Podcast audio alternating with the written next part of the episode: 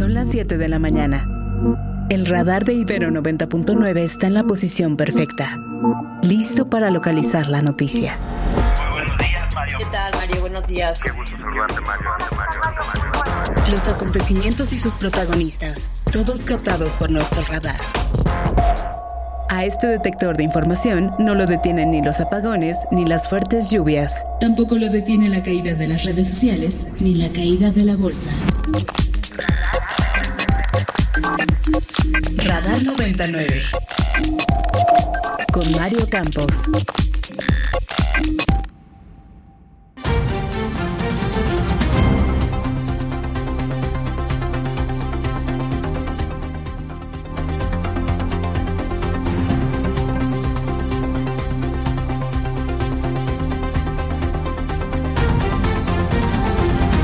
Confirma el activista Adrián Levarón la aparición con vida de dos de sus cuatro familiares secuestrados en Chihuahua. La fiscalía detalló que las dos personas liberadas se encuentran bien. Sigue la búsqueda de las dos familiares, de los dos familiares que continúan desaparecidos. En Guanajuato, la Fiscalía Regional informó la detención de dos sujetos implicados en la desaparición de la madre buscadora Lorenza Cano y el asesinato de su hijo y esposo en Salamanca. Ella sigue sin ser identificada. El gobierno federal solicitará a la Fiscalía General de la República nueve órdenes, nuevas órdenes de aprehensión en contra de los ocho militares implicados en el caso Ayotzinapa, liberados el sábado pasado por órdenes de una jueza. Legisladores republicanos de los Estados Unidos de visita en México se reúnen con las candidatas a la presidencia Claudia Sheinbaum y Xochitl Gálvez antes de su entrevista esta tarde con el presidente López Obrador. La Cancillería mexicana celebra el fallo judicial en Estados Unidos a favor de México en contra de los fabricantes de armas en los Estados Unidos, quienes el gobierno de México responsabiliza de vender equipo al crimen organizado. El gobierno de Israel propone una nueva tregua de dos meses a la organización Hamas y el intercambio de rehenes por presos palestinos.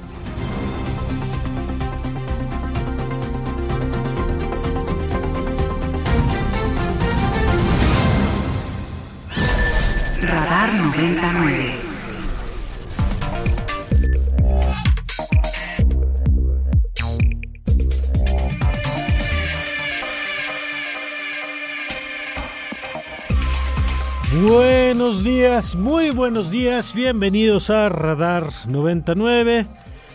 Yo soy Mario Campos y les saludo con mucho gusto en esta mañana de martes, martes 23 de enero del 2024, en este día en el que saludo a mi querido Alfonso Cerqueda. Alfonso, ¿cómo estás? Muy buenos días. Muy buenos días, querido Mario. Muy contento de saludarte y por supuesto de estar aquí en la cabina de Ibero 90.9. Contento también de recibir a quienes nos escuchan, a quienes nos acompañan, al alumnado. Y por supuesto a Sofía Ballesteros que está con nosotros esta mañana. Sofía, ¿Cómo estás, querida Sofía? Hola, hola, muchas gracias Alfonso Mario. Bien, la verdad, pues venía un poco, un poco preocupada porque Sí. me recibió con mucho tráfico la entrada de la Universidad Iberoamericana, pero ya estamos por aquí, ya estamos bien. contenta, estoy Muy contenta. bien, Qué bueno, porque ustedes. sí, sí está pesado. El tráfico constituyentes, ya lo sabe usted, si usted es de las personas que eh, utiliza regularmente esa avenida, con el tema de las obras que están haciendo, la parte de Chapultepec y esto, pues sí, sí se ha vuelto un poco complicada la subida. Pero bueno, aquí estamos con mucho gusto para llevarle dos horas de información. Le vamos a contar qué pasa con la familia Levarón, varios casos de temas de desaparecidos. El asunto de la desaparición de desaparecidos, ¿no? la desaparición del gobierno de los que borraron del padrón de desaparecidos que sus familiares pues buscan y- y simplemente o ya no aparecen como algunos de los casos que le vamos a comentar o aparece un estatus raro que no corresponde con lo que la familia tiene de información. En fin de eso le tendremos información. Vamos a platicar también esta mañana de qué ha pasado con los procesos electorales en este intercampaña o este periodo de intercampaña en el que nos encontramos. Y tendremos las entrevistas que ya sabe Lila va a estar el día de hoy, va a estar Lourdes Morales, vamos a tener eh, el enlace con Proceso, la mesa de análisis con Sofía Ramírez y Ernesto Núñez, todo eso a lo largo de esta mañana. ¿Y cómo se pueden comunicar con nosotros, querido Alfonso?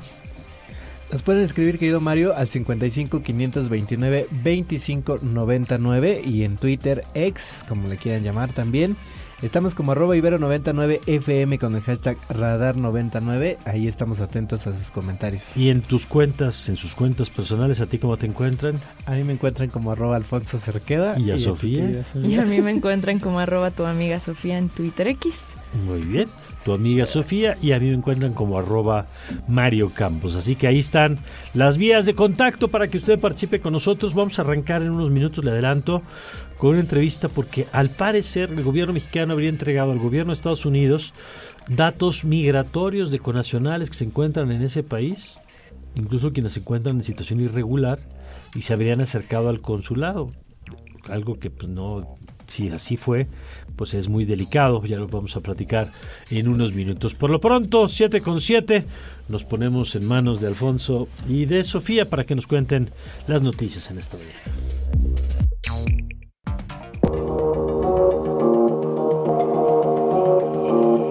Estas son las noticias. Les contamos que el activista por los derechos humanos Julián Levarón confirmó que fueron liberados dos de los cuatro integrantes de su comunidad que fueron reportados como desaparecidos. Se trata de su hermano Christian Bruce Levarón Johnson y a Shem Lamar Stops Gin, quienes fueron eh, dejados en un hotel. Sin embargo, siguen sin aparecer Miguel Ángel Moreno y Manuel Horacio Ríos. El activista hizo un llamado a las autoridades para que intensifiquen la búsqueda de sus familiares, en tanto que confirmó que ya inició una investigación, ya se inició esta investigación ante la Fiscalía Estatal por el delito de secuestro. Y por otra parte, la Fiscalía de Guanajuato informó la detención de dos de los presuntos responsables del secuestro de Lorenza Cano, madre buscadora de desaparecidos, que permanece secuestrada, así como el asesinato de su esposo y su hijo en el municipio de Salamanca. Así lo dio a conocer el fiscal regional Israel Aguado a través de un video difundido en redes sociales. Vamos a escucharlo.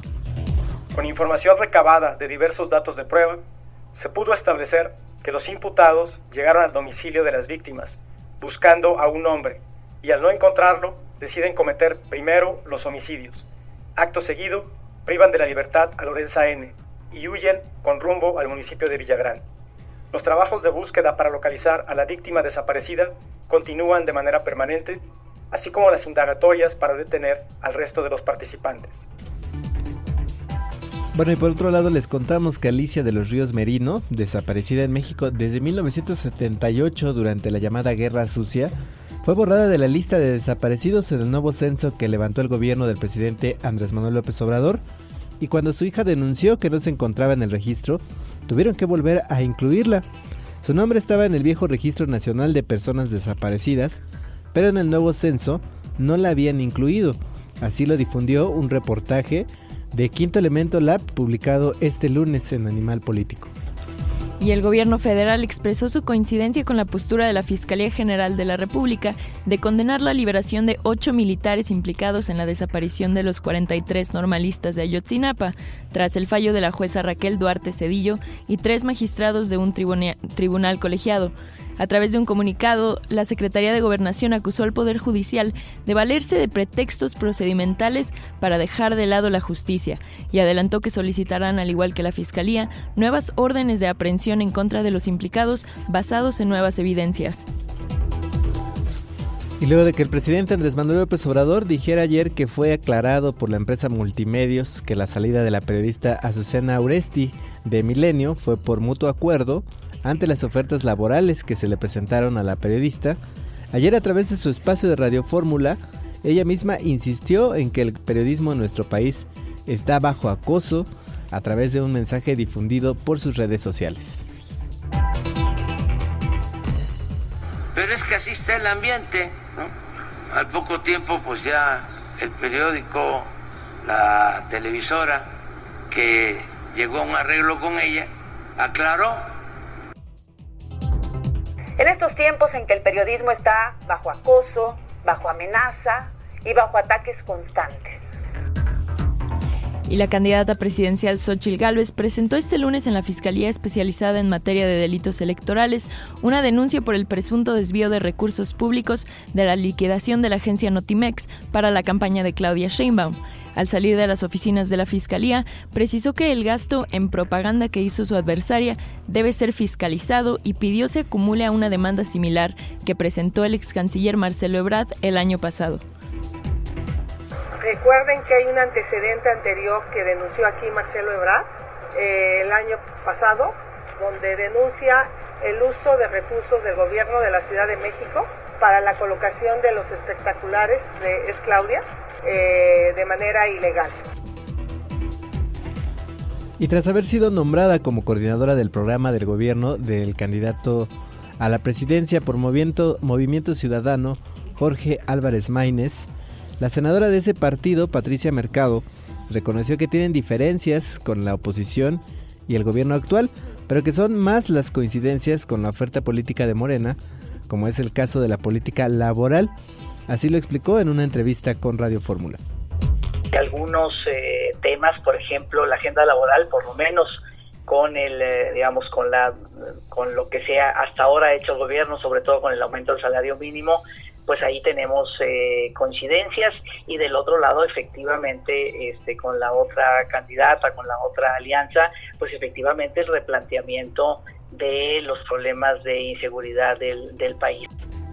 Y por su parte, Claudia Sheinbaum se reunió este lunes con congresistas estadounidenses del Partido Republicano y el embajador de Estados Unidos en México, Ken Salazar, con quienes la morenista dialogó sobre el futuro de las relaciones entre ambos países. Horas más tarde, horas más tarde los congresistas se entrevistaron con Xochitl Gálvez, según voceros de la comitiva de legisladores republicanos, que hoy se reunirán con el presidente López Obrador. Hasta ahora se desconoce si los legisladores sostendrán alguna reunión con el candidato de Movimiento Ciudadano, Jorge Álvarez Maínez. 360. Y nos vamos al plano internacional en donde les contamos que Israel ha hecho una propuesta de tregua de dos meses en la guerra de Gaza a cambio de que jamás libere a los rehenes aún retenidos en la franja. Así lo informó el lunes el diario israelí Walla, citando altos cargos israelíes. Según el rotativo, el gobierno de Benjamin Netanyahu envió a Egipto y Qatar, principales mediadores, una propuesta de alto al fuego en el enclave de uno de los dos meses de duración a cambio de la puesta en libertad de los cautivos y presos palestinos.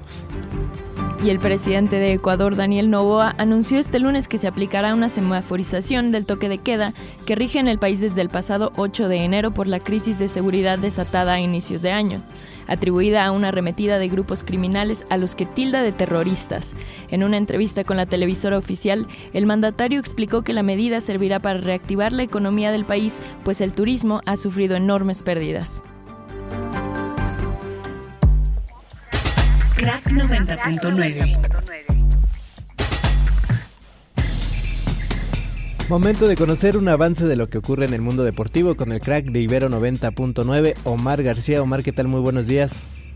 Hola Alfonso, ¿cómo estás? Buenos días también Sofi, Mari, por supuesto quienes nos acompañan en este martes de radar. Muy buenos días. Cierre de la fecha 4 en el clausura 2024 de la Liga MX femenil. El día de ayer, dos goleadas. Pachuca 4 por 0 derrotó al conjunto de Necaxa y el América 5 por 0 a Santos Laguna que no ha podido eh, resolver el tema de la defensiva. Ya son dos goleadas importantes, una por 5, otra por 7 en este arranque en el primer mes de actividades en la Liga MX eh, femenil en este 2024. Por otro lado, las Pumas, que por cierto estrenaron eh, para cualquier plantel de los felinos el tercer uniforme para este semestre que tiene un color eh, aqua semejando y haciendo un homenaje a la alberca en Ciudad Universitaria. Derrotaron 2 por 1 al conjunto de Juárez, con lo cual pues ya cerramos este primer mes con el conjunto de Tigres femenil como el único equipo con paso perfecto, 12 puntos, producto de cuatro victorias, el mismo número de partidos, seguidos por Rayados y el conjunto de América, también Pachuca con la victoria de ayer se proyectó hasta la cuarta posición, las Chivas en quinto, Toluca en séptimo, Puebla en eh, el séptimo escaño y León en el octavo para cerrar las posiciones de liguilla. Gracias, eh, gracias. Como siempre, querido Omar, volvemos contigo un poquito más adelante. Seguro, ya nos escuchamos en el Largos y Tendidos con el resto de la jornada. Perfecto, volvemos contigo un poquito más tarde. Omar García, como todas las mañanas, con información deportiva. Radar, localizando ideas.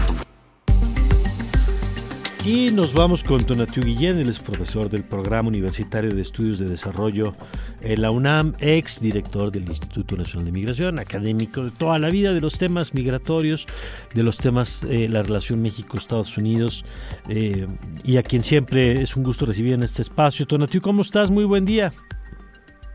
Muy buen día, querido Mario. Oye, Gracias por invitarme. Al contrario, Tonatiu, oye, hoy es interesante que varios de los temas de los medios se han volcado al el, juicio que está empujando el gobierno mexicano en Estados Unidos con el tema de las armas y que es importante también, pero poco se ha hablado de esto que tú has advertido sobre esta información de pues la posible entrega de datos de conacionales al gobierno de Estados Unidos. Cuéntanos de qué se trata, por favor. Sí, eh, de casualidad, Mario, encontré un artículo en, en internet académico que lo hace un estudiante de doctorado y una persona que firma como como como analista del Departamento de Defensa de Estados Unidos. Y es un artículo que no, no, no voy a ver nada de sus méritos académicos, sino de la del uso de una información gigantesca de la población mexicana que vive en Estados Unidos principalmente de manera irregular. Y luego, segundo asunto, ¿de dónde sale esta información? Son nada más ni nada menos que la base de datos del registro consular, que es donde todos los mexicanos se apuntan para que les den su matrícula consular, que es un instrumento de identificación, que usan principalmente la población este, está en condición irregular en Estados Unidos y eh, el, el, los números pues son impresionantes. Primero, de que tengan acceso a la base de datos. Ese es el primer asunto. Claro, eso normalmente, hasta por un tema de datos personales, no tendría, o sea, es información que tú entregas al gobierno mexicano.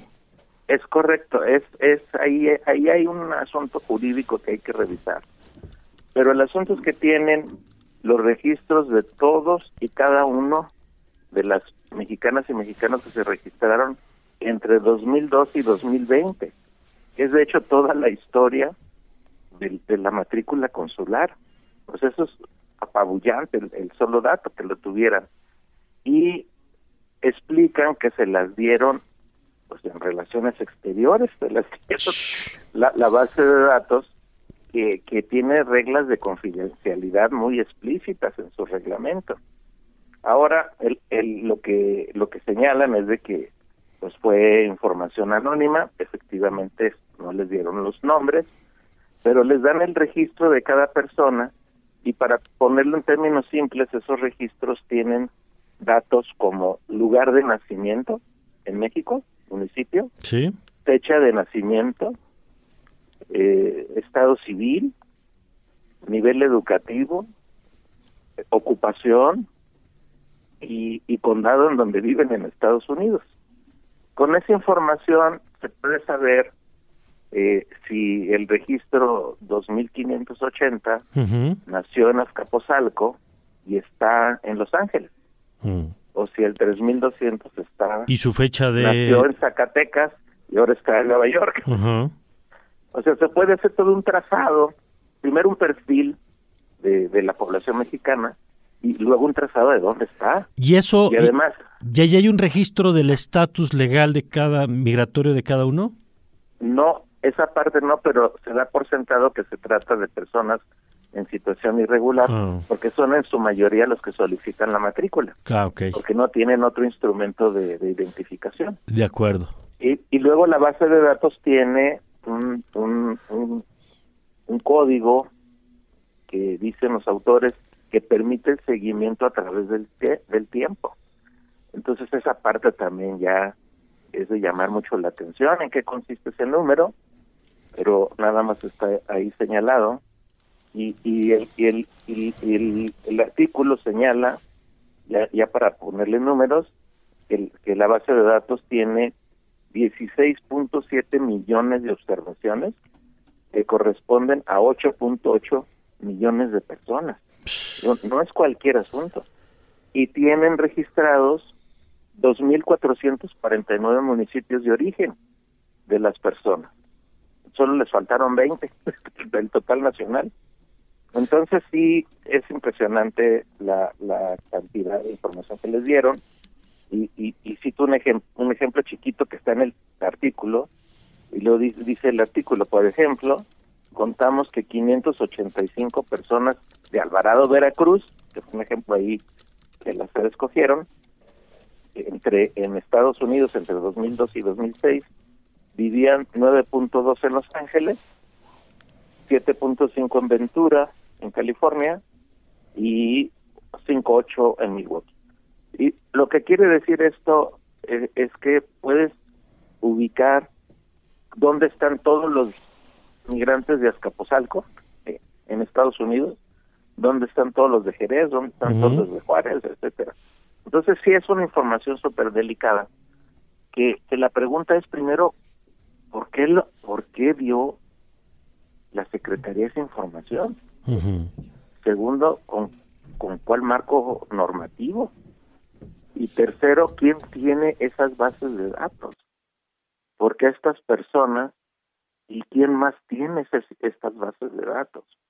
Eh, eh, si, si me permites hacer un cuento, y espero nadie se ofenda, pero es para explicarnos, es como si el pastor que tiene millones de ovejas tiene una base de datos y, y, se, y la comparte con el lobo, pero no, no da los nombres, solo les dice dónde están. Entonces, es este muy preocupante el más allá del artículo. Tendría que pasar a partir de esto, don, a partir de que se pone en la mesa este tema, Tonati. No escuché, disculpa. Sí, ¿qué, ¿qué tendría que pasar una vez que sabemos esto? Yo creo que primero la Secretaría tendría que dar una explicación muy precisa de por qué y cómo este, se da esa información, para qué, y luego quién más tiene esa base de datos. Es, es este un asunto súper delicado. Y, de, y del otro lado, la lectura política es de una torpeza extraordinaria. ¿O, o de qué se trata? ¿Por qué darle a, a una persona ligada al Departamento de Defensa una cantidad tan importante de registros de mexicanos que sobre todo son los más vulnerables? Entonces sí es, es, es un asunto que quise poner en su dimensión.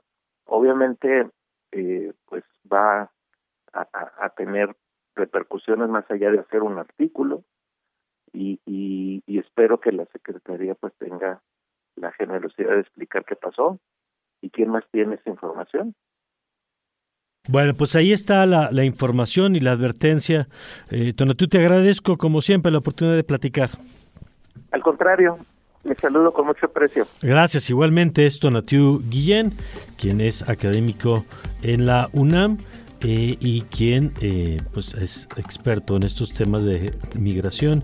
Él es profesor del programa universitario de estudios de desarrollo de la UNAM y ex director del Instituto Nacional de Migración. 7 con 24 es tiempo de echar un vistazo a lo que nos ofrecen hoy las primeras planas nacionales e internacionales.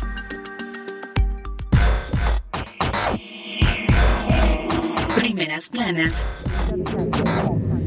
y encabezados. Reforma.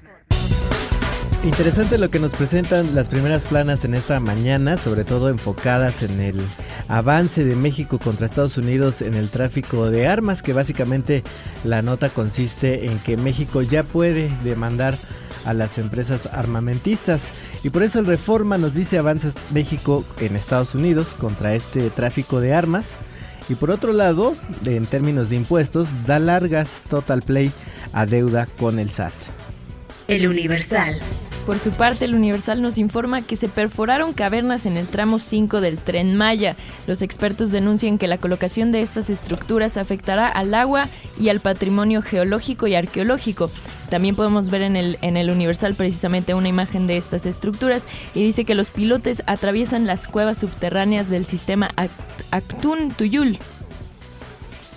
La jornada. Liberación de militares mina el caso Ayotzinapa, dice el gobierno, y por otro lado, Se abarrotan los módulos del INE, se muestran fotografías también en varios, varios medios de cómo se están tramitando estas credenciales en el INE.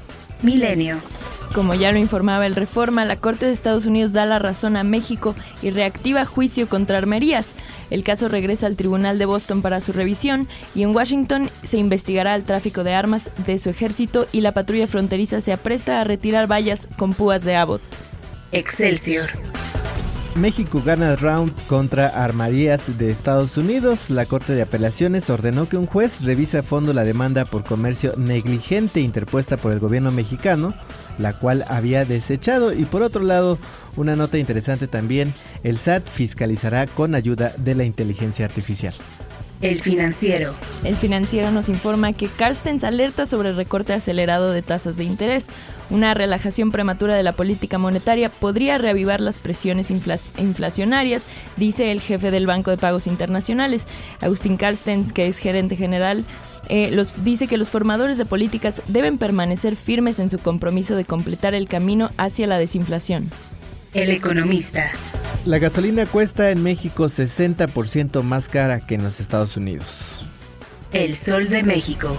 Y el Sol de México nos informa que hay parálisis en Taxco por, por, ola de violencia. Se suspende el transporte y las clases en varias escuelas, pues ya son dos ciudades que se quedan sin servicio de pasajeros por ataques del crimen organizado. Prensa internacional. Empezamos con el New York Times. Estados Unidos e Israel no pueden cerrar la brecha sobre el destino de Gaza y por otro lado Biden no puede confiar en el buen sentimiento económico de los Estados Unidos. Por su parte, el país informa que España y Bélgica lideran la presión a Israel para que acepte una solución de dos estados. Borrell presenta a los, a los ministros de la Unión Europea un plan de paz de la comunidad internacional con la creación de un Estado palestino como condición indispensable y Madrid y Bruselas se ofrecen como sede de una conferencia que aún no tiene fecha.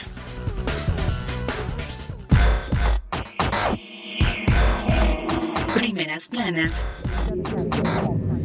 y encabezados. Clima.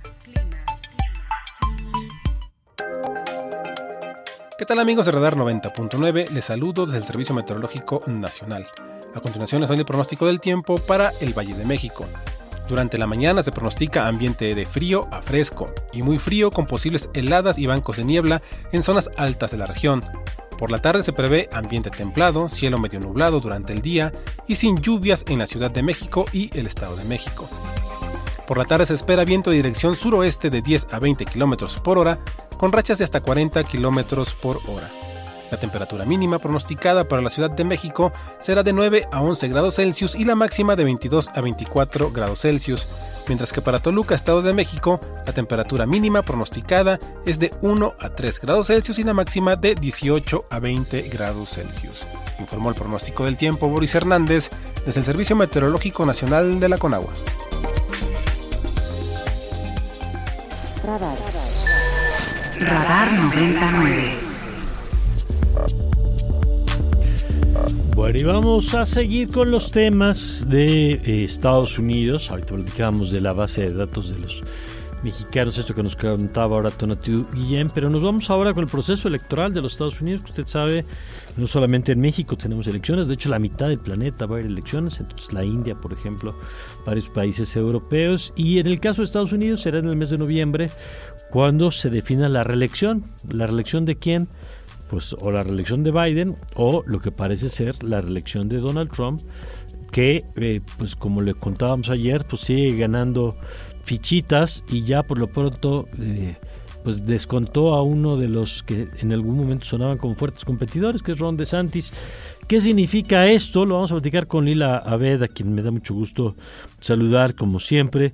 Eh, ¿Cómo estás, Lila? El, eh, quien es directora adjunta, por cierto, del Instituto México del Woodrow Wilson Center, uno de los think tanks o centros de análisis más importantes en Estados Unidos y de análisis sobre México. Lila, ¿cómo estás? Bienvenida. Mario, muy buenos días. siempre feliz de estar en tu programa. Un saludo a todo tu público. Muchas gracias. Nosotros felices de tenerte acá.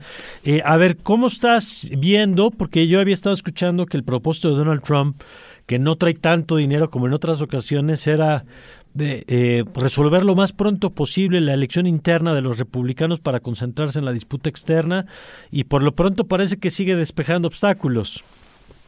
Sí, sin duda. Tuvimos la, la, el anuncio, ¿no, eh, Mario, de que Ron DeSantis, el gobernador de Florida, se salió de la contienda esta semana justo a días de la primaria en el estado de New Hampshire, que se van a llevar a cabo el día de hoy.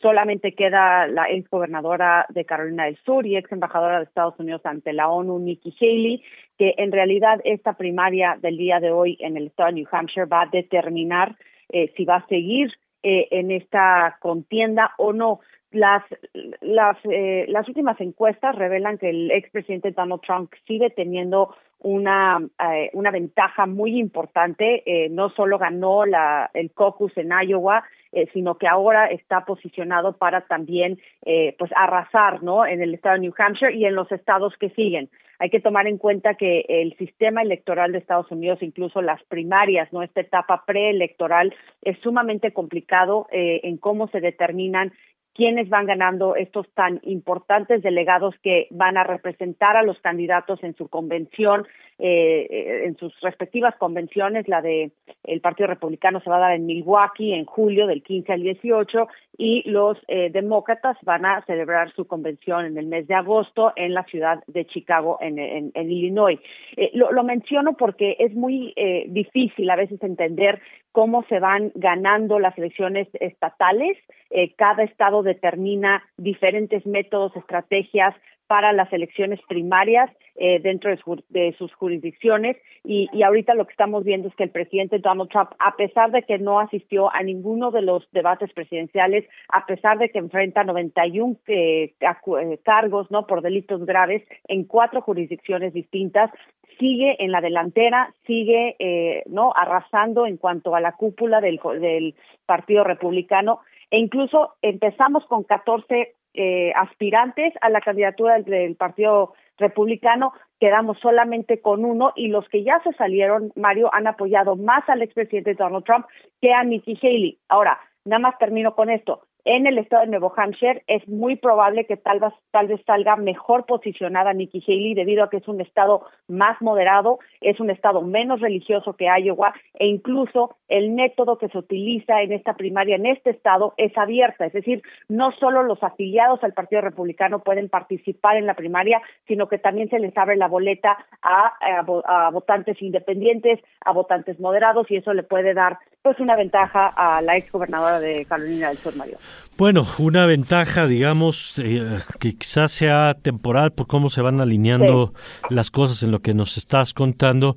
Ahora, yo eh, empiezo a ver y a, leer que no solamente se da como por descontado que al final del proceso Donald Trump va a volver a estar en la boleta, sino que va a llegar incluso fortalecido a la elección de noviembre, y yo quisiera preguntarte, Lila, si no también de pronto hay una tendencia a subestimar la fortaleza del presidente Biden.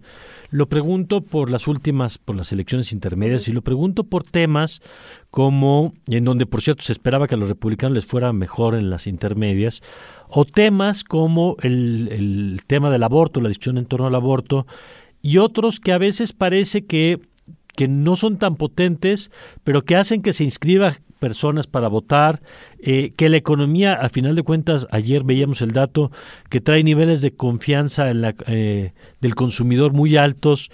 Eh, ¿no, no, ¿No será que hay ese riesgo también en el análisis? No, a ver, sin duda, María. Y también hay que recordar una cosa. El, presidente, el expresidente Donald Trump sí ganó, pero ganó el colegio electoral, nunca ha ganado el voto popular. Es decir, los, los candidatos demócratas, tanto Hillary Clinton como Joe Biden, han demostrado que tienen el mayor apoyo en la población estadounidense, solamente que la manera en que se determina el, el, próximo presidente de Estados Unidos es en el colegio electoral, que de nuevo es un sistema electoral eh, muy complicado. Es decir, no tienen un INE como sí lo tenemos en, en México, María. Ahora, eh, Trump es el primer expresidente que se postula para presidente de nuevo desde 1912 y es el primer candidato que regresa de una derrota desde Nixon en 1968. Es decir, estamos ante una un escenario inusual de, de, saque, ¿no? Ahora, ya lo mencioné, está enfrentando 91 cargos, eh, es muy posible que lo puedan acusar o condenar antes de la convención, que es lo que él está tratando de evitar, está tratando de ganar en estos primeros estados para tomar las riendas eh, de las primarias posicionarse como el favorito y así, aunque enfrente un cargo, según él, ya tienen los delegados suficientes para llegar a la convención en Milwaukee en julio y no tener a ningún contrincante y tener ya asegurada la nominación del Partido Republicano. Ahora, lo que hay en, en, unas conversaciones que yo he estado presentes aquí en Washington, en el círculo del Partido Republicano, es que si realmente es condenado el expresidente Donald Trump antes de las convenciones, antes de su convención, perdón, Ajá. es muy probable que lo puedan quitar porque existe ese mecanismo, esa posibilidad este, se puede llevar a cabo en la convención y pueden meter a un candidato que nunca estuvo dentro de los 14 y candidatos iniciales del Partido Republicano. Por ejemplo, un Mike Pompeo. ¿No? O sea, entre otros que podrían surgir. Ese es un escenario. Ahora, para contestar lo que dijiste de Biden, sin duda es una es un hombre eh, ya muy grande, tiene 81 años, pero también Trump tiene 77, aunque no le no lo ven tan viejo como a Biden. Eh, pero es un hombre eh, que sí ha tenido ciertos éxitos en cuanto al desempeño de la economía estadounidense. Ya le están atribuyendo muchos de esos éxitos a Biden porque esa, había esa disyuntiva, ¿no? De que mucha gente decía, bueno, en ciertas cosas hay más empleos, la economía, la inflación ya se está recuperando, pero no se le atribuían esos, esas tendencias a la administración de Joe Biden. Eh, creo que Joe Biden es más que un presidente, yo creo que hay muchos estadounidenses que están viendo que es más su equipo, las personas que van a estar en su alrededor, pero sin duda su edad y, y su baja aprobación le ha, pegado mucho. La única manera de que Joe Biden no esté en la boleta el próximo 5 de noviembre en Estados Unidos es si él decide retirarse de la contienda. E igual podría en la convención de los demócratas en Chicago en agosto surgir un nuevo candidato, pero ese escenario se ve muy poco probable, aunque sí existe la posibilidad que se pueda eh, no Eh, hacer. Bueno, vamos a ver. Y por último, Lila, un tema que, que habremos de analizar, si nos lo permites, en los siguientes meses, pero es el rol que va a jugar eh, México como tema y la frontera sur en el proceso electoral. Eh, yo creo que sí, ya, ya lo vimos en elecciones pasadas, lo vimos en el 16, eh, lo vimos en el 20, y yo creo que podemos esperar que otra vez México vuelva a estar en el centro y no en los términos en los que nosotros quisiéramos, ¿no? Sin duda, ya, ya lo estamos viendo, ¿no? Para el Partido Republicano está en el centro de la conversación de su campaña eh, el tema de la frontera sur, incluso ahorita están frenando muchos del, del presupuesto para Ucrania y para Israel justamente por el tema de la frontera sur y también para presionar al presidente Joe Biden para decir, estamos este, ante números sin precedentes de migrantes eh, en la frontera y esto, eh, según ellos, es culpa del presidente Joe Biden. Para México va a ser importantísimo quien gane en el país norteamericano sea Donald Trump en el caso que sea el candidato, sea Biden, eh, se va a tener que redefinir, yo creo que la próxima presidenta, presidente de México, va a tener que redefinir su agenda con Estados Unidos en todos los temas importantes, desde seguridad hasta migración, hasta comercio, eh, porque hay que ser muy sinceros, la próxima presidenta o presidente de México va a tener que llegar en el 2026 a la renegociación, o no es una renegociación, pero van a tener que reabrir el- el- la conversación sobre el tema del, Sí. del TEMEC, por ejemplo. Entonces va a ser, eh, tú lo dijiste al principio, ¿no? Coinciden las elecciones en México y en Estados Unidos cada 12 años. Este año es uno de ellos y yo creo que va a ser determinante para el futuro de México como co- de, de Estados Unidos. Bueno, pues Lila, muchas gracias. Como siempre, ya te estaremos dando lat si nos lo permites. Jamás, siempre es un honor, Mario. Un saludo a todos ustedes. Gracias. Es Lila Abed, quien es directora adjunta del Instituto México en el, eh, en el Woodrow Wilson Center, allá en Washington, la capital de los Estados Unidos. 7 con 40. Y nos vamos. 7 con 40 y nos vamos a un corte, Mario, pero quédense porque vamos a seguir. Por acá en Radar vamos a hablar más tarde con Miguel Ángel Santiago Solís sobre el paro de transportistas y por supuesto con Lourdes, Lourdes Morales. Así que quédense, ya volvemos. Radar por Ibero 90.9. Regresamos.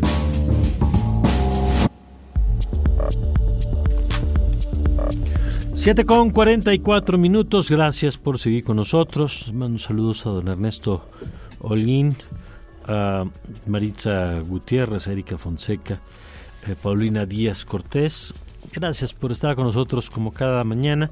Y vamos a platicar ahora de uno de los temas que eh, hemos estado advirtiendo, que es el problema de seguridad en el país. y cómo esta inseguridad, pues, que, que, a veces hemos normalizado a fuerza de repetición, pues afecta a personas concretas. Y uno de los muchos grupos afectados por la inseguridad son los transportistas, pues que están recorriendo todo el país llevando mercancía de un lado a otro y, a veces jugándose eh, pues la tranquilidad, la seguridad y en algunos casos hasta la vida en este tema. Y por eso nos interesa platicar con Miguel Ángel Santiago Solís, él es coordinador nacional de la AMOTAC, que es la Alianza Mexicana de Organización que justamente agrupa a quienes trabajan los, los transportistas, la Alianza Mexicana de Organización de Transportistas, y a quien le agradezco que nos tome la llamada. Miguel Ángel, ¿cómo está? Buen día. Sí, Mario, muy buen día por la mañana. Buen día. A ver, cuéntenos, Miguel Ángel, primero, pues, ¿qué es lo que están viviendo ustedes que les está llevando a este paro? Ahorita platicamos del paro, pero primero platíquenos de la situación que están encontrando usted y sus compañeros. Ok, pues mira, es una ola de inseguridad, un fenómeno que se ha visto pues ya rebasado, este, las carreteras, este, pues prácticamente vivimos pues algo que la verdad ya es muy lamentable el tener nuestras carreteras teñidas de sangre. Eh, ¿qué, ¿Cuál es la problemática más frecuente que están encontrando en las carreteras? Mira, primero, la ausencia de, la autoridad que le, corresponde hacer en este caso, pues viene siendo la Guardia Nacional. La ola de robos, homicidios, y también, ¿por qué no extorsiones que vivimos a diario? Eh, las extorsiones, eh, ¿cómo se viven? ¿Qué significa? ¿Que tienen que pagar para caminar por ciertos, transitar por ciertas zonas? ¿Cómo viven? Porque quizá lo hemos visto en el tema de la extorsión a locales comerciales que tienen que pagar una cuota a, riesgo, si no de sufrir violencia. En el caso del transporte, ¿cómo viven esa extorsión?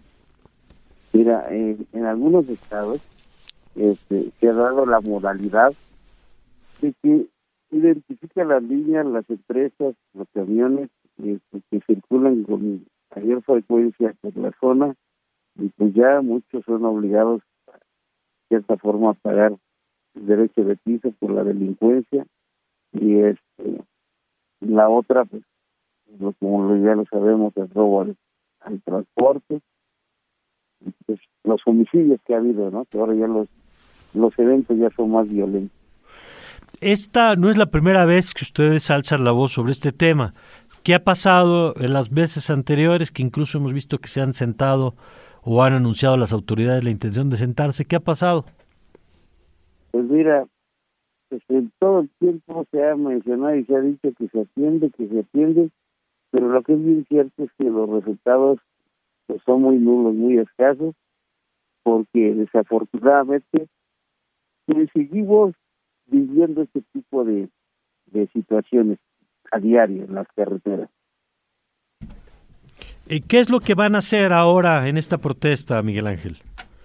Pues mira, es realmente pues llamar la atención que lo que está sucediendo y ya se ha mencionado en las mesas que no se está atendiendo este como se debiera y pues refieren que que se está atendiendo pero realmente los resultados no están funcionando, no son los que se deberían de, de ser propios como para que esto eh, verdaderamente tenga un efecto y no tengamos que llegar hasta esas circunstancias para poder ser este, ser tomados y considerados y, en verdad lo que se está haciendo pues no está funcionando las estrategias pues, realmente no no funcionan los quienes están al frente, pues yo creo que no están funcionando porque pues seguimos viviendo esto a otra escala. ¿Qué van a hacer? Eh, ¿Cuándo es el paro y en qué regiones eh, va a ocurrir? Ok, mira, nosotros estamos este, haciendo la, la alusión de realizarlo el día 15 de febrero de este año. Eh, estamos a unos cuantos días de, de llegar a la fecha. Entonces, este eh, va a ser esto a nivel nacional y en todas las carreteras del país. ¿Esto significaría que no operan o que estarían eh, obstaculizando el paso? Ok, mira, este, pues realmente es subirnos a las carreteras, hacer presencia en las carreteras, este, que ese es el, el, este, el objetivo principal y pues hay veces, ahí llega a haber situaciones que se salen de control por, pues por personas que apoyan la movilización y, y pues que pues tiene ya un hartazgo y pues en algunos momentos se ha llegado a bloquear por terceras personas, por la molestia que existe el, y el apoyo que existe por parte de los transportistas. Entonces, si no hay respuesta de la autoridad, ¿cuándo va a ser el paro? Nada más para que todos lo tengamos claro. El día 15 de febrero, este, Mario, a las 8 de la mañana. Ok. Bueno, por lo pronto, ¿ha habido ante el anuncio algún llamado de la autoridad a revisar otra vez los temas? Pues sí, mira, eh, efectivamente ya se dio, pero desafortunadamente nomás donde estuvo presente la Secretaría de Gobernación y nadie más. Tomaron nota de todo como siempre ha sucedido, se toma nota y esperen los resultados. Entonces, pues, no podemos seguir este con esta misma situación de que pues todo se lleva a la mesa, todo se apunta en la mesa, pero nada se concreta en la mesa. Hay muchas cosas independientemente de todo ello, este, aunada la seguridad, hay muchísimos temas en relación al transporte. Bueno, pues yo le agradezco que nos haya tomado esta llamada, Miguel Ángel, y le pido que si hay algún cambio de aquí al 15 volvamos a, a platicar, eh, pues para conocer qué respuestas hay frente a esto que ustedes están poniendo en la mesa. Gracias, Miguel Ángel. De nada, este, Mario, gracias a ti y un abrazo y a ti, amable auditorio. Muchas gracias. Es Miguel Ángel Santiago Solís. Él es coordinador nacional de la Alianza Nacional, la Alianza Mexicana de Organización de Transportistas. Y bueno, pues ya escuchó usted, dice, bueno, pues no, no, extorsiones, asaltos y asesinatos. Y dice, ya nos han dicho otras veces que toma nota, pero sigue la situación. Y bueno, vamos a ver. Eh, por cierto, acaban de salir algunos datos sobre el número de homicidios con datos del INEGI. Ya se los estaremos presentando en unos momentos. También ya está la lista de los nominados al Oscar. Eh, por ejemplo, déjeme ver las las bueno, ahorita ahorita le damos a ver si Sofía le echa un ojito, porque estoy viendo son muchos los nombres, ¿no? No- Nominados. Sí, pero- nominadas, pero películas Pues nominadas la, la mayoría de las que ya ganaron en premios en otras en Ajá. premios anteriores, ¿no? Oppenheimer, Barbie, eh, Poor Things. Sabes que veo varias de maestro. Sí, sí, también. está Bradley Cooper, eh, que creo que no había visto en otras nominaciones y que ahora también está, está, está fuerte, ¿no? Este, Barbie está nominado actor mejor de reparto con Ryan Gosling. Así es, y también está Robert Downey Jr. por, eh, por Oppenheimer. Robert De Niro por los, asesina los asesinos de la Asesinos. luna. Ajá. Pues está interesante. Ahorita le damos más detalles de esto que se está dando a conocer en los últimos minutos. Bueno, nosotros vámonos por lo pronto con la información financiera en esta mañana.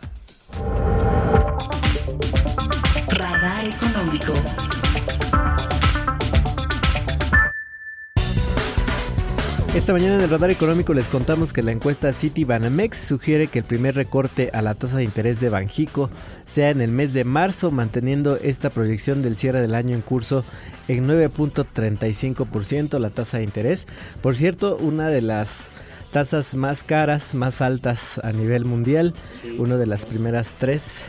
Una de Y- las tres más altas a nivel mundial. Así es, Wow. así es, el costo del dinero está pues muy muy elevado en nuestro país. Como las hemos, expectativas como hemos dicho, Alfonso, perdón, esta tasa de 9, ¿qué dices? La proyección de La proyección de 9.35%. O sea, al malas noticias para quienes quieren dinero porque está caro, buenas noticias para los ahorradores porque paga altos intereses, ¿no? Así es, tienen mejores ganancias. Y por otro lado, las expectativas de inflación se mantienen estables con proyecciones inalteradas para el cierre del 2024 en 4% para la inflación general. Así alcanzaría ya el rango establecido por el Banco de México. Y por otro lado, el secretario de Turismo del Gobierno de México, Miguel Torruco Márquez, informó que al cierre del 2023 se superaron los 40 millones de visitantes extranjeros. Esto supone más de un 25% que en el 2019. Recordemos que en esos años, bueno, pues se vio afectado el turismo por la pandemia. A lo largo del 2024, esperan superar los 42.5 millones de turistas extranjeros, en gran medida potenciados por la llegada del tren Maya al sureste mexicano. Les contamos también que la Unión de Trabajadores Automotrices de los Estados Unidos están presionando a su gobierno para que se incrementen los aranceles a la importación de vehículos y autopartes bajo el estatus de nación más favorecida, esto con el objetivo de forzar a las armadoras a acatar las estrictas reglas de origen del TEMEC. Por supuesto, esto pues afecta a nuestro país y sobre todo, bueno, las presiones son principalmente por las inversiones de China en nuestro país. Los precios del petróleo suben 2% también ante tensiones del Mar Rojo y las bajas temperaturas en los Estados Unidos. Los precios del petróleo terminaron con fuerza ayer, el lunes, debido a la hora de frío que golpeó la producción y el refinado de los Estados Unidos, sumada también a estas tensiones que continúan en el Mar Rojo. Y malas noticias también para el Bitcoin que esta mañana cotiza en los 39.900 dólares, baja, baja de los 40 que estábamos reportando la semana pasada. Y por otro lado, un dólar nos cuesta 17 pesos con 24 centavos. Radar. Localizando ideas. Gracias, gracias Alfonso por la información. Interesantes los datos en materia económica. Y bueno, hay que eh, recordar que el presidente del observador hizo esta fuga hacia adelante, que ya cuando alguien se le va a acabar el tiempo, pues normalmente va cerrando el tema. Al presidente le quedan unos pues, ocho meses prácticamente de su gobierno. Eh, hay que recordar que por una reforma no se va hasta diciembre el presidente, sino se va en septiembre. Y eh, el presidente pues ha puesto en la mesa una, bueno, va a poner, ha calentado el ambiente, lo ha anunciado, esto que hace muy bien eh, López Obrador, que es poner a todo el mundo a hablar del tema. Y el 5 de febrero pues es cuando formalizará el envío de las propuestas, que entre otras cosas, entre otras cosas tienen como, como propósito la eliminación de muchos de los organismos autónomos. Por eso, eh, platicar contigo, Lourdes, siempre es interesante y escucharte, porque eh, pues vale la pena hacer pedagogía de qué hacen estos organismos, qué son, y pues qué cuentas rinden también. Platícanos, buenos días. Gracias, Mario, ¿cómo estás? Buen día. Pues Buen sí, día. Efectivamente, ot- otra vez los autónomos, ¿no? Otra vez. un tema, un tema recurrente. Sí, les ha traído ganas desde el principio del sexenio del presidente y se va a ir con empujando el tema, ¿no? pero precisamente no puede deshacerse de ellos tan fácil porque pues tienen asidero constitucional y de ahí pues la relevancia que al momento de su creación pues estableció que al menos con mayoría calificada, la cual no cuenta el partido mayoritario del presidente, pues en una negociación amplia, en una votación, pues solo así podrán hacerse modificaciones o, o eliminaciones. Entonces, me parece interesante pues, revisar rápidamente cuáles son estos órganos constitucionales autónomos, cuál es la razón por la cual se crearon y eh, pues también enfatizar en, en que pues si tienen el carácter de autonomía constitucional no significa que no rindan cuentas y que no tengan que cumplir con ciertas obligaciones.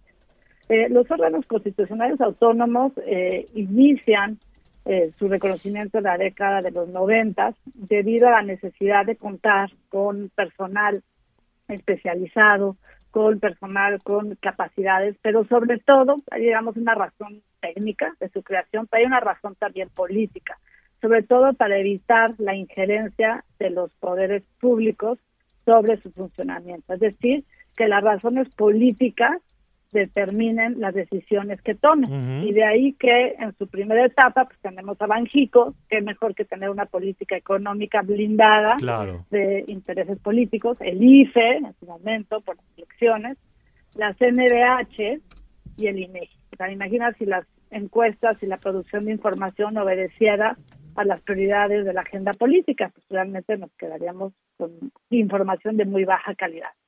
Y la segunda oleada, digamos, pues es producto del Pacto por México en el sexenio anterior, en donde se fortaleció las capacidades del INE, se volvió un órgano nacional. Inicialmente, recordemos, que querían eliminar los órganos electorales locales y nos quedamos con una figura híbrida un poco extraña que no se ha logrado, pues, digamos, establecer la eficiencia completa, ¿no? Y las propuestas que han existido hasta ahorita, pues, tienden a, pues, a la a la captura, a la eliminación, al debilitamiento y no al fortalecimiento. Entonces, ese es el modelo que está.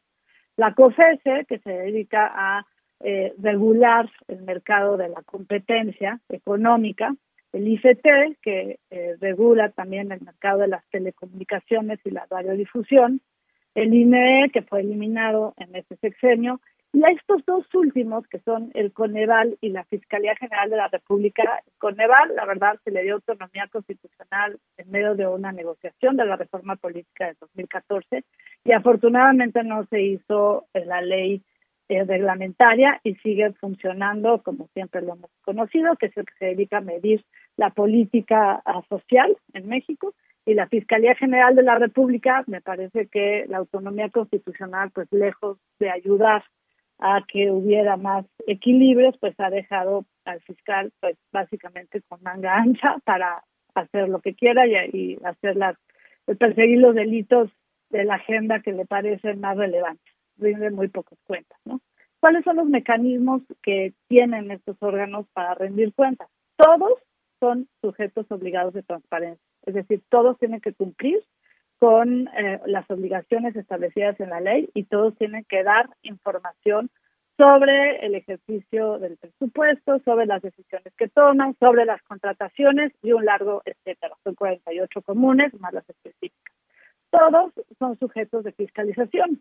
A todos se les revisa qué hacen con cada peso que reciben del erario público. Y todos cuentan con órganos internos de control.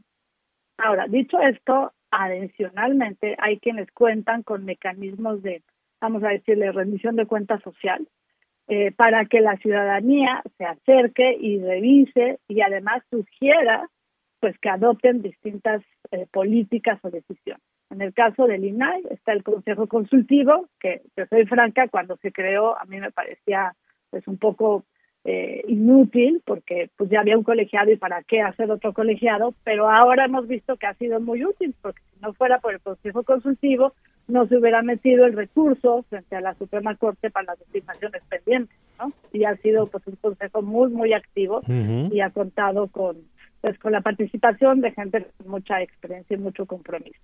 Eh, el, el IFT también cuenta con un eh, consejo consultivo inclusive hasta multitudinario de 15 personas, que también hace sugerencias y acompaña. Eh, la CNDH tiene un consejo consultivo que llevan dos rondas que renuncian desde que designaron a, Rosario Piedra. la primera por la ilegalidad del nombramiento y la segunda ahora en octubre porque no les hacían caso. Pues ya lo renunciaron todos, ¿no? Entonces, pues sí, es un mecanismo que existe, pero pues como no es vinculante. Sí, no les hacen este, caso, no toman en cuenta las opiniones. ¿No?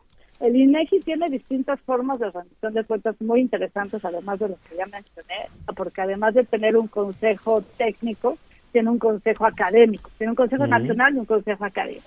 Y la fiscalía, pues tiene también dos consejos, pero eh, definitivamente, pues deja dejan más preguntas que respuestas sobre su desempeño.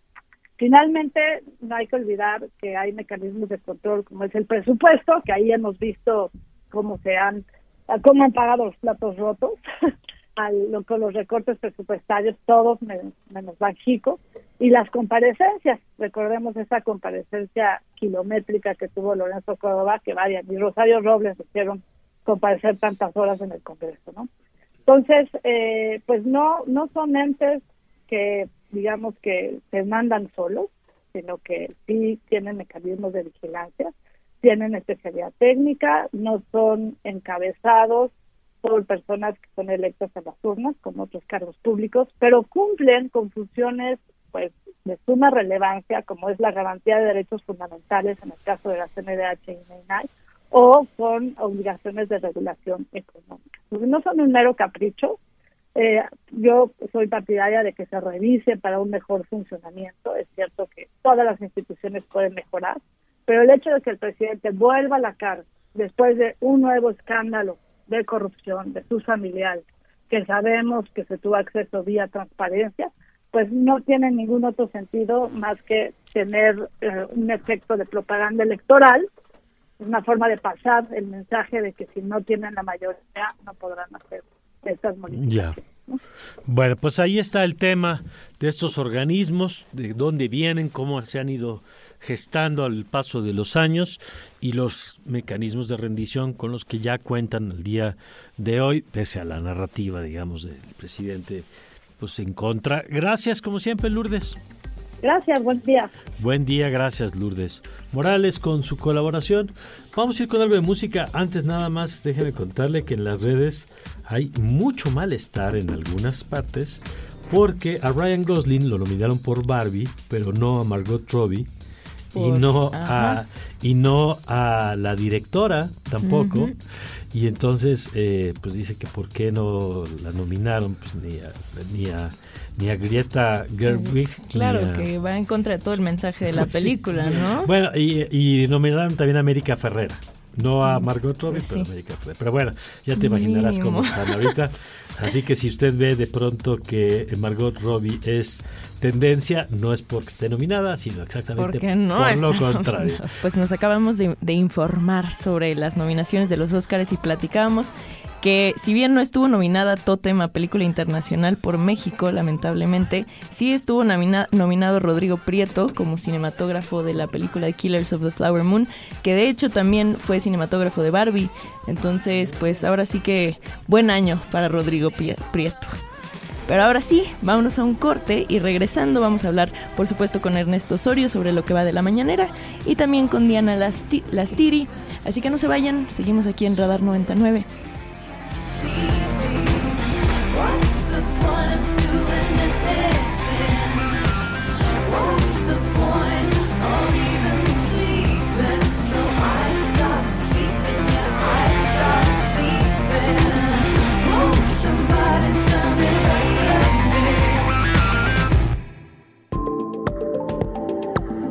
Radar de alto alcance. Por Ibero 90.9.